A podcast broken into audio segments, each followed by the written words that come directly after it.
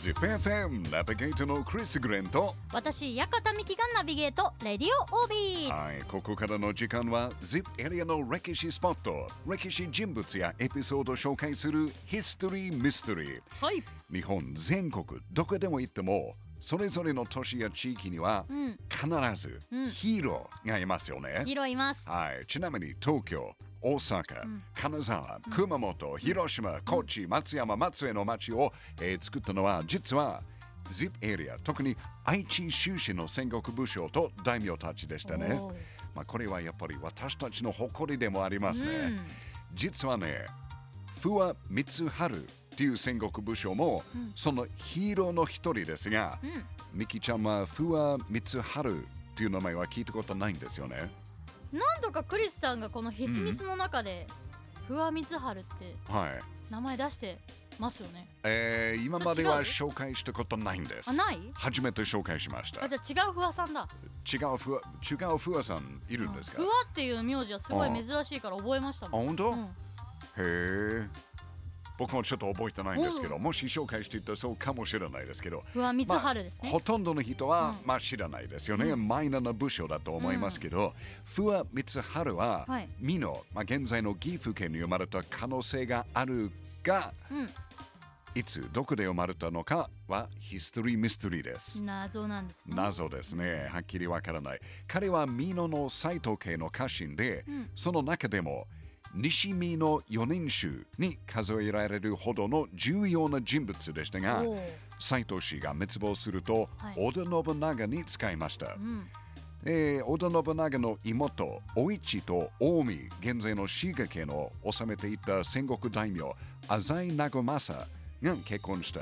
織田と浅井が同盟を結んだのはうん。有名な話ですけど、この話をまとめるのにはい。大きな役割を果たしたのは、不破光春と言われてます。フワちゃん。不破ちゃん。はい、そして小谷城の浅井長政に、えー嫁ぐ時のはい。お供をした一人は、うん。この不破光春だった。っていう話がありますね。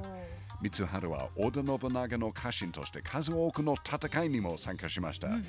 1570年、信長の妹、お市と結婚した浅井長政と朝倉義景連合軍と戦った。小谷城の戦い。うん。この時、お市と娘3人は助かりましたが、うん。浅井長政はね、自害して亡くなりました。うん。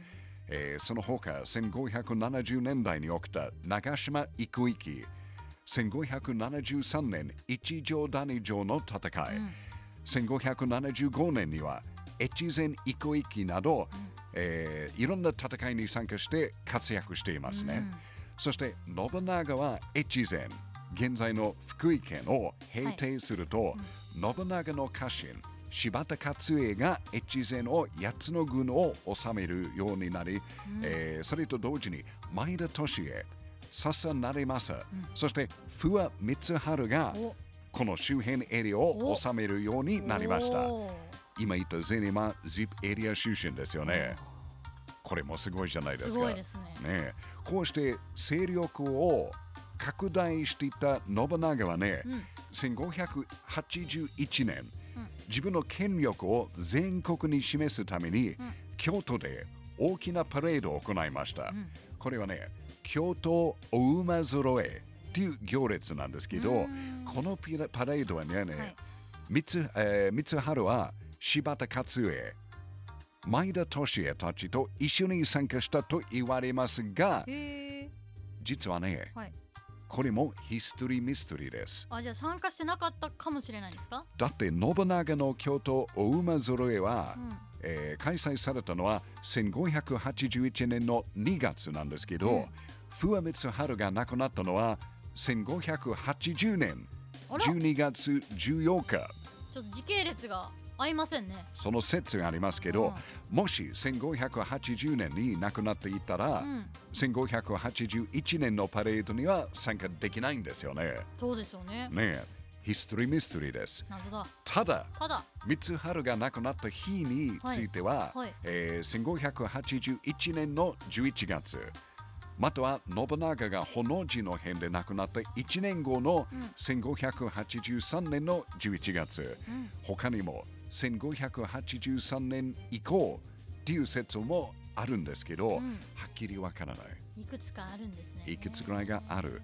いつ、どこで生まれたか、いつ亡くなったのかわからない不破光春ですが、信長の家臣としてジップエリで起きた戦いでも多く活躍した戦国武将の一人でした。うんやっぱり ZIP エリアの歴史って面白いですね。